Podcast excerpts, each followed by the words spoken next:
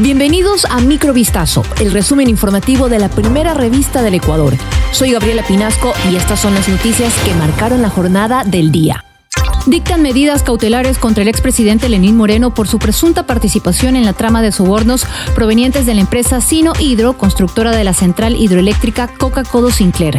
La fiscal general del Estado, Diana Salazar, formuló cargos contra Moreno y 36 personas más, incluida una parte de su círculo familiar, en el proceso por el delito de cohecho. La presunta red de corrupción se habría beneficiado de alrededor de 76 millones de dólares en sobornos entre los años 2009 y 2018 el juez de la Corte Nacional de Justicia, Adrián Rojas, ordenó el inicio de la instrucción fiscal de 90 días y dispuso las medidas cautelares de presentación cada 15 días en la Secretaría de la Corte en Quito para Lenin Moreno, Judith G. y Javier M.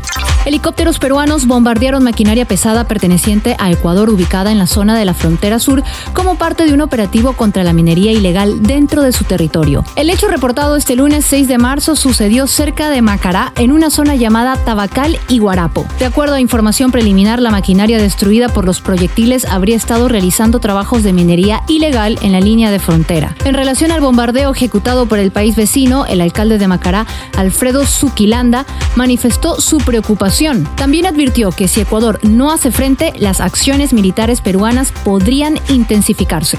Un miembro de las Fuerzas Armadas falleció en un cruce de balas registrado en San Lorenzo, en la provincia de Esmeraldas, donde rige un estado de excepción desde el pasado viernes 3 de marzo. Se trató de un cruce de balas entre presuntos narcodelincuentes y miembros de una patrulla militar en las inmediaciones del cementerio general del cantón. Como consecuencia de este enfrentamiento falleció en actos del servicio el cabo primero del ejército Ronnie Stalin Intriago Macías. En un comunicado, las Fuerzas Armadas se solidarizaron con la familia de la víctima e informaron que realizarán las acciones legales ante las autoridades competentes con la finalidad de determinar a los autores de este reprochable suceso.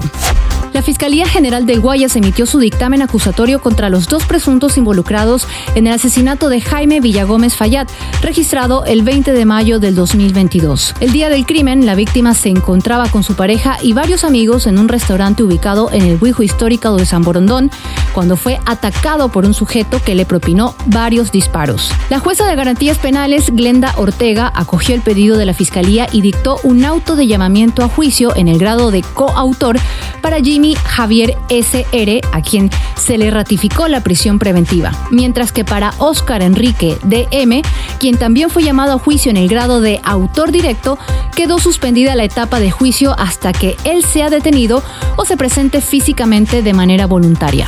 Uno de los femicidas sentenciados que había sido excarcelado hace pocos días por una jueza fue recapturado por la Policía Nacional. El gobernador de Azuay, Matías Abad, dio a conocer sobre la detención de Luis Eduardo Cordero Díaz este lunes 6 de marzo. El ciudadano se entregó voluntariamente a las autoridades en el Cantón Durán de la provincia de Guayas.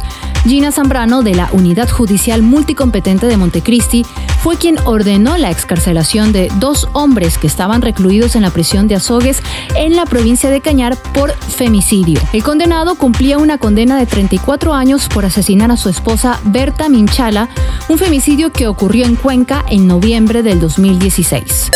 Esto fue Microvistazo, el resumen informativo de la primera revista del Ecuador. Volvemos mañana con más. Sigan pendientes a vistazo.com y a nuestras redes sociales.